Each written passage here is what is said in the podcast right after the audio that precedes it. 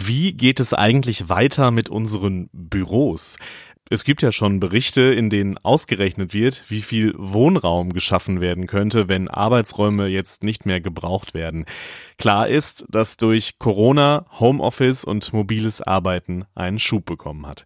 Vieles davon wird auch nach der Pandemie bleiben, auch wenn natürlich noch abzuwarten gilt, in welchem Ausmaß das Ganze dann irgendwie stattfindet. Wir wollen heute mal darüber reden, wie diese Entwicklungen sich eigentlich auf die Standortfrage auswirken. Bleibt der Standort zum Beispiel für Mediaagenturen trotzdem wichtig? Darum geht es jetzt in diesem Podcast. This is Media Now, der Podcast der Medientage München.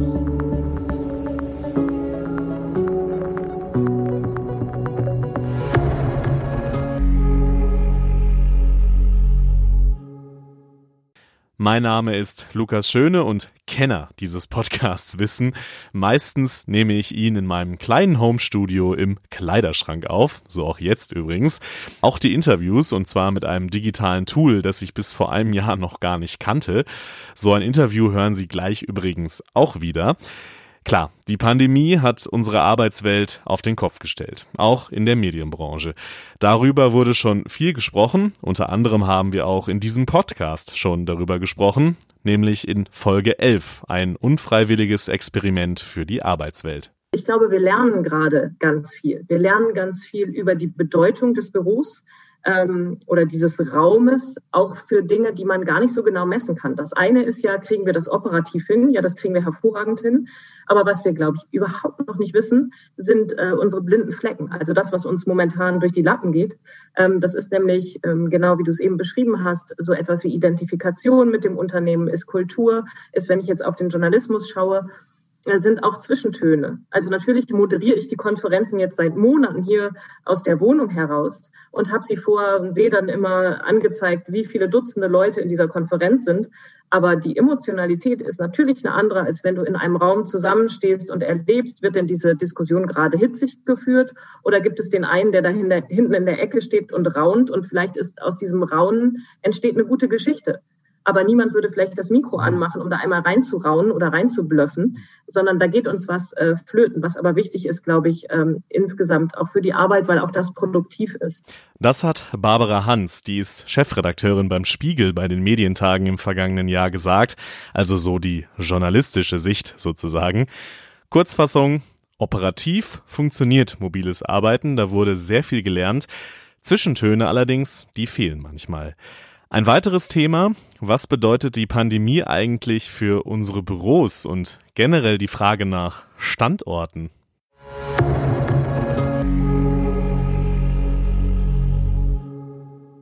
Unter anderem über diese Standortfragen möchte ich jetzt sprechen mit einem, der sich ja wahrscheinlich schon viele Gedanken dazu gemacht hat, denn er ist Geschäftsführer einer Agentur, die nicht nur einen Standort hat, sondern gleich an, ich hoffe, ich bin richtig, sechs Orten vertreten ist. Hamburg, Berlin, Mainz, Nürnberg, Stuttgart und München. Die Rede ist von Pilot und ich begrüße Oliver Roth, der mir zugeschaltet ist. Grüß Sie, Herr Roth. Hallo, guten Tag. War das richtig, diese kleine Einführung von mir? das, das war ganz perfekt. Ähm, Super. Und wir sind sehr stolz auf jeden einzelnen unserer Standorte. Sehr gut. Da kommen wir gleich noch drauf zu sprechen, auf das Standortthema. Das sprechen Sie schon an. Ähm, fangen wir doch da direkt mal an, Herr Roth. Alle reden gerade über Homeoffice. Wir sind alle oder arbeiten die meisten zumindest von zu Hause. Mobiles Arbeiten wird wichtiger, mehr Flexibilität in der Arbeitswelt. Das sind ja so Themen, die durch Corona ja einen unglaublichen Boost, eine Beschleunigung bekommen haben. Wird der Standort dadurch eigentlich jetzt unwichtig? Also ähm, erwartbare Antwort natürlich selbstverständlich nicht. Ähm, Darauf wollte ich hinaus. großartig. Nein, das Thema Standort äh, kann man natürlich aus verschiedenen Ecken betrachten. Mhm. Ähm, wir haben ja nicht deshalb sechs Standorte, weil wir glauben, äh, dass wir irgendwie in Hamburg nicht irgendwie unsere Büroräume auch füllen könnten, sondern es war uns schon immer traditionell sehr, sehr wichtig, ähm, an, äh, also eine sehr hohe Kundennähe zu haben. Und Kundennähe mhm. bedeutet halt eben durchaus auch ähm, diese kulturelle Verbundenheit. Also in Bayern tickt ein Kunde einfach anders als in Hamburg mhm. oder halt eben in Stuttgart oder in Berlin oder in Mainz oder in Nürnberg. Von daher ist es auf jeden Fall wichtig, nach wie vor am Standort vertreten zu sein. Mhm. Ähm, der Standort löst sich natürlich derzeit in seiner Logik auf, wenn es darum geht, welche Kompetenzen habe ich am Standort.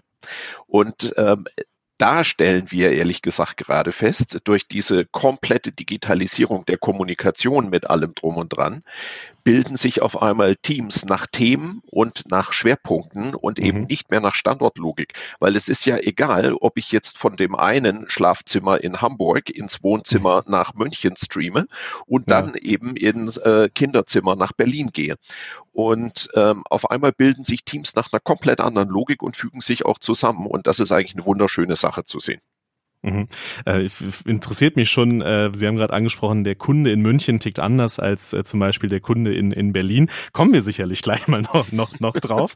aber bevor wir das tun, sollten wir, glaube ich, einmal kurz oder ne, vielmehr Sie erklären, was Pilot eigentlich macht. Was sind Sie für eine Agentur? Ja, also wir sind eine Kommunikationsagentur. Ganz ursprünglich sind wir mal gestartet als Mediaagentur. Ähm, das war übrigens auch der Startpunkt hier in München. Das ist jetzt dann äh, dieses Jahr 20 Jahre her. Ähm, Jubiläum. Äh, sozusagen. Am 1. September 2001 bin ich damals hier nach München gezogen. Mhm. Am 11. September 2001 war mir übrigens klar, saublöder Zeitpunkt. Ähm, äh, und übrigens auch, äh, ist eine Wirtschaftskrise eine Chance oder eben ein Risiko? Es war mhm, ganz klar. offensichtlich für uns eine ganz wunderbare Chance.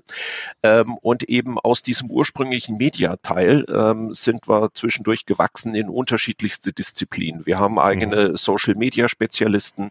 Wir haben haben selbstverständlich nach wie vor unsere TV-Planer mit allem drum und dran. Wir haben aber auch ein Kreationsdepartment und das große Ziel, was wir verfolgen, das ist aus dem kompletten Kommunikationsmix, den es da draußen so gibt und der sich auch zukünftig irgendwo entwickeln wird, von dem wir heute noch gar nicht wissen, äh, was es sein wird, mhm. wirkungsvolle Kampagnen für unsere Kunden eben zu machen und wirkungsvoll tatsächlich nicht im Sinne von, die war jetzt aber besonders schick, sondern äh, nach dem Ziel, was der Kunde für sich definiert hat, ich möchte abverkaufen, dass halt eben auch genau da was passiert.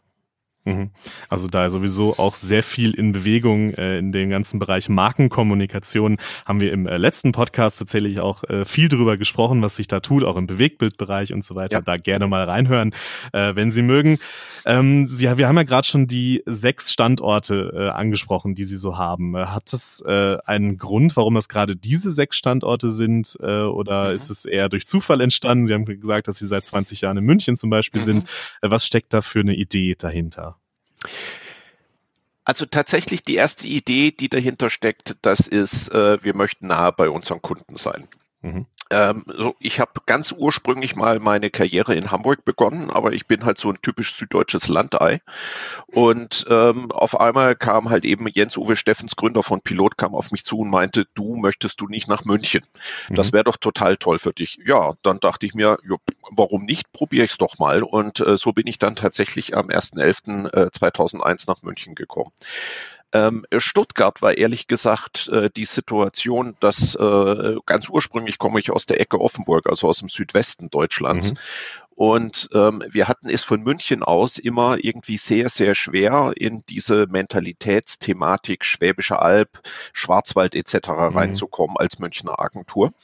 Ähm, und da bot sich die Gelegenheit, in München einen Standort zu gründen und das haben wir gemacht und äh, tatsächlich auch innerhalb kürzester Zeit sehr erfolgreich. Also wir hatten nach drei Wochen Break-Even äh, erreicht, weil ganz offensichtlich da eine riesige Marktlücke war. Ähm, äh, Berlin kennt eine ähnliche Geschichte und die Standorte mhm. Mainz und Nürnberg ähm, sind bei uns Spezialistenstandorte. Äh, okay. Nürnberg steht für das Thema Geo und Mainz für das Thema Pharma und Best Ager. Was mhm. jetzt allerdings nicht bedeutet, dass die eben nicht auch alle anderen Kundenspektren halt eben bedienen können, sondern die jeweiligen Geschäftsführer sind besonders integrierte und äh, anerkannte Experten auf diesen jeweiligen zwei Spezialthemen. Okay, verstehe. Ähm, Sie haben gerade gesagt, dass Sie äh, ein typisches süddeutsches Landei sind. Äh, Sie reden mit einem typischen westdeutschen Landei. Ich komme nämlich, ich komme nämlich aus Nordrhein-Westfalen und das ja. fehlt mir auf der Liste. das ist ein Grund. Ähm, äh, Also ich würde es mal andersrum formulieren. Nein, ja. es kennt faktisch kennt es keinen Grund. Ähm, allerdings Pilotstandorte entstehen nicht aus einer Regionalanalyse heraus und dann mhm. sagt man, Mensch, wir hatten schon immer das Gefühl, in Mainz fehlt irgendwie ein Pilotfleckchen, mhm. sondern es hat immer was damit zu tun, dass wir Menschen kennenlernen, die sagen, hey, ich hätte da total Lust drauf und wir eben auch sagen, Mensch, dem traue ich das total zu und dann entsteht eben ein Fleckchen in Mainz oder ein Fleckchen in Nürnberg oder eben eins in München mhm. oder Stuttgart. Okay, also also jetzt, es wird nicht tatsächlich nach, äh, wir müssen möglichst breit Nein. Äh, das Land abdecken geschaut, okay, also sondern eher so spezifisch auf Personen und dann schauen wir mal, äh, wo es da am meisten Sinn macht. Richtig. Gehen wir mal auf den, auf den Standort München. Ähm, ja. Ich würde jetzt so sagen, als ähm, ja, als Laie im Agenturbusiness, äh, der ich ja bin, würde ich behaupten, ähm, dass München jetzt nicht der Agenturstandort in Deutschland ist. Da denkt man ja vielleicht eher an Hamburg, Berlin, Düsseldorf, eventuell, wenn man dann doch mal nach Nordrhein-Westfalen kommt. Ähm, was macht München als Standort aus? Was, was würden Sie sagen, ganz, ganz allgemein? Die Kundschaft. Mhm. Ähm, äh, das ist tatsächlich meiner Meinung nach mit Abstand einer der unterschätztesten ähm, Medienstandorte überhaupt. Ähm, es gibt hier eine unglaublich breite Anzahl an Unternehmen, äh, die Werbung machen, die in der Kommunikation unterwegs sind. Mhm. Ähm, äh, zudem ist es ein Medienstandort. Das hilft sehr, sehr viel, insbesondere wenn man eben äh, Kommunikation weiterentwickeln möchte, dass man einen unglaublich dichten und engen Draht hat, eben zu eben auch Medienschaffenden, um halt eben über Veränderungen zu reden. Mhm. Ähm, also jetzt nehmen wir alleine mal äh, die Art, wie wir heute digital kommunizieren. Ähm, das hat im Wesentlichen auch was damit zu tun, was halt eben ähm, auch Agenturen an, an Medienunternehmen ein Feedback geben, was denn Produkte wären, für die ein Kunde halt eben auch tatsächlich ein Geld investieren würde. Ähm, und da ist München ähm, ist ein fantastischer Standort. Also äh, es gibt ja kaum eine Branche, die hier nicht äh, absolut top besetzt da ist. Ob das jetzt mhm. Mode ist, ob das Pharma ist, Automobil ja logischerweise. Äh, dann äh, die die ganzen anderen Branchen im Technologiebereich, IT-Bereich. Also hier ist man ehrlich gesagt, also mehr Zucker kann man gar nicht bekommen. das, das, das, klingt gut. Also das, äh, das, man merkt, dass sie für diesen Standort München auf jeden Fall auch brennen. Ähm, und äh, wir kommen nochmal zurück zu einer Erwähnung, die, die Sie gerade gemacht haben, äh, dass der Kunde in München zum Beispiel die Leute anders ticken als in Berlin. Also ich ja. meine, das ist ja so der offensichtliche Unterschied, den man immer so hat.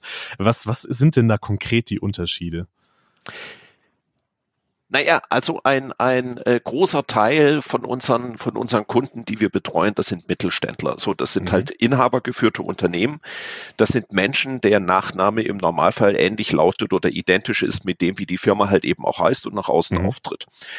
Mit äh, so einem Firmennamen können Sie natürlich kein Schildluder treiben diese Firmen haben eine ganz andere Nachhaltigkeit und haben ein ganz anderes Ziel äh, im Sinne von, wir möchten es an die nächste und auch an die übernächste Generation übergeben.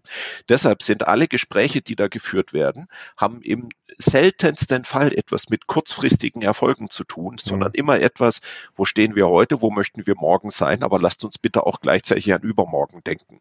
Mhm. Und äh, das sind natürlich, äh, sage ich mal, für eine Agentur, die nachhaltig arbeiten möchte, sind das phänomenale Voraussetzungen. In anderen Regionen haben sie eher, sage ich mal, Aktien, Kapitalgesellschaftsgetriebene Unternehmen, die sehr quartalsberichtsmäßig unterwegs sind. Äh, da haben sie einfach andere Rahmenbedingungen. Ähm, jetzt nehme ich irgendwie unseren äh, Standort in Stuttgart, Schwäbische Alb, geprägt durch mhm. Maschinenbau, Mittelständler. Da reiht sich ein Weltmarktführer an anderen wie die Perle an der Schnur, wenn sie durch den mhm. Schwarzwald runterfahren. Ähm, mit genau eben dem, mit der gleichen Attitüde. Dort arbeiten wir für die meisten unserer Kunden zum Beispiel international, weltweit und ähm, kennt eben auch eine ganz andere Herausforderung. Mhm. Und äh, Sie haben ja vorhin äh, schon angesprochen, dass jetzt bei Ihnen eher es jetzt auch beschleunigt durch dieses mobile Arbeiten sich so eher so Teams, also so Thementeams äh, zusammenfinden, dass es äh, über die Standorte hinweg in ihrer Agentur sozusagen sich zusammenbildet. Äh, muss man da trotzdem dem Mitarbeiter in Berlin doch einmal noch kurz erklären, wie äh, das, dass es in München noch ein bisschen anders läuft oder wie, wie läuft das bei Ihnen intern?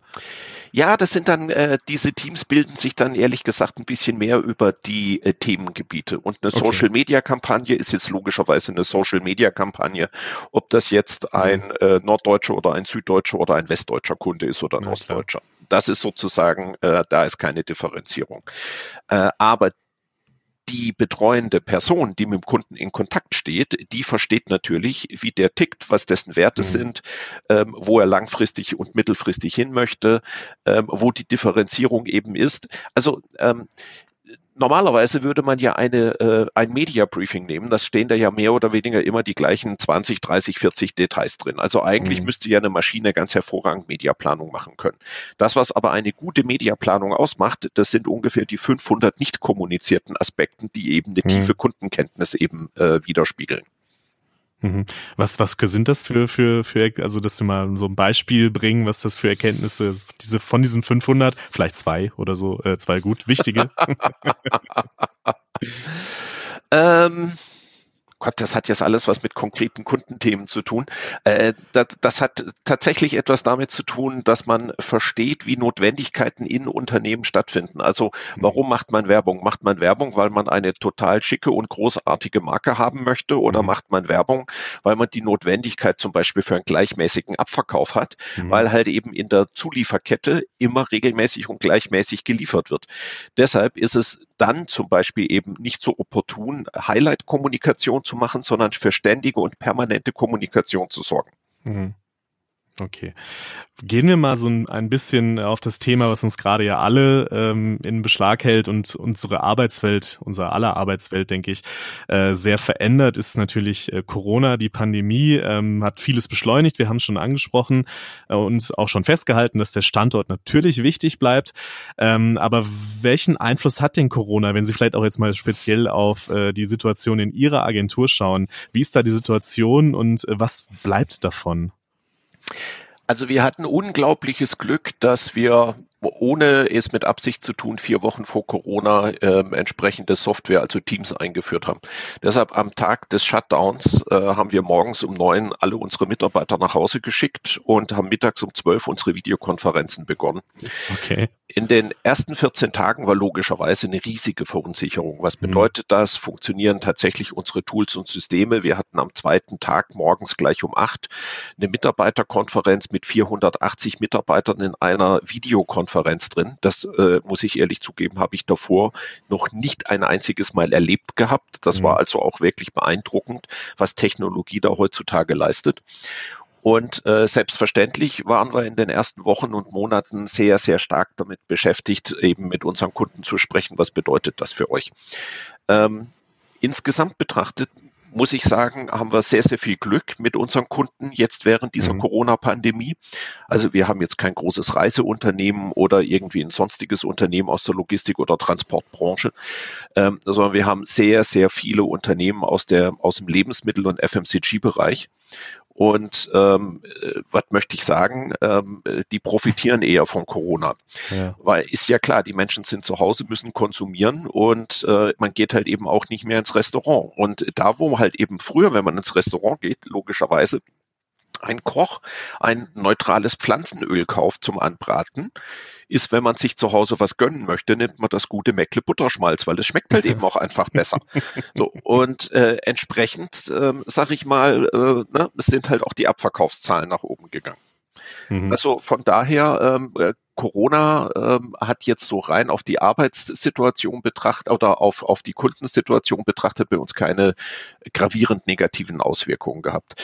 Ähm, bei den Mitarbeitern, äh, wie gesagt, da sind wir total erstaunt, äh, wie reibungslos das funktioniert hat. Mhm. Was wir merken, das ist jetzt aber auch keine echte Neuigkeit, wenn wir jetzt so in total kreative Prozesse reingehen mhm. ähm, oder schnelle Abstimmungen früher halt zwischen Tür und Rahmen hatten.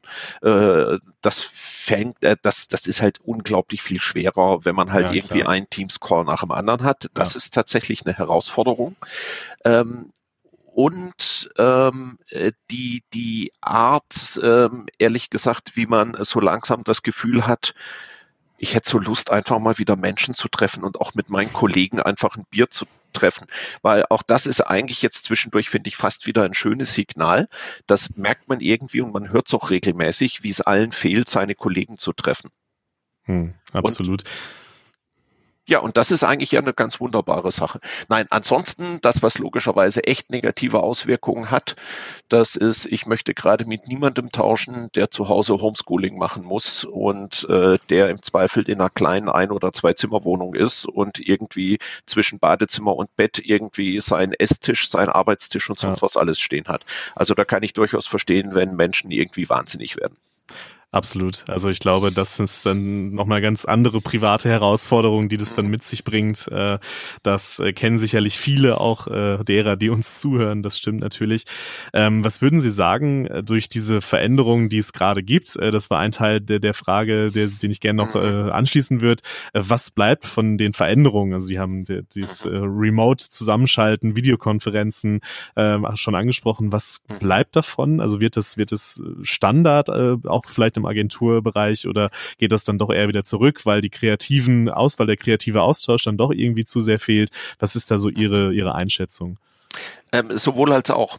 Mhm. Ähm, ich bin fest davon überzeugt, dass die Arbeitswelt, in die wir reinlaufen werden, deutlich flexibler und deutlich freier ist von historischen Grenzen und Mauern, die es da irgendwann mal gab. Ne? Also du musst morgens um 8.30 Uhr mhm. im Büro sein und wenn du vor 19 Uhr gehst, dann bist du ein nicht anständiger Agenturmitarbeiter. Sowas ist albern, sowas braucht kein Mensch. Mhm. Ähm, Nichtsdestotrotz, wenn es darum geht, dass wir eben gemeinsam als Team etwas erarbeiten und dass Dinge einfach auch äh, durch Körpersprache oder halt eben durch, man hat mal eine Nachfrage, die halt erst fünf Minuten später kommt, auch wenn der Call im Zweifel dann vorbei wäre. Also sprich, es ist einfach opportun, dass man physisch da ist, dann müssen die Teams halt eben auch vor Ort sein.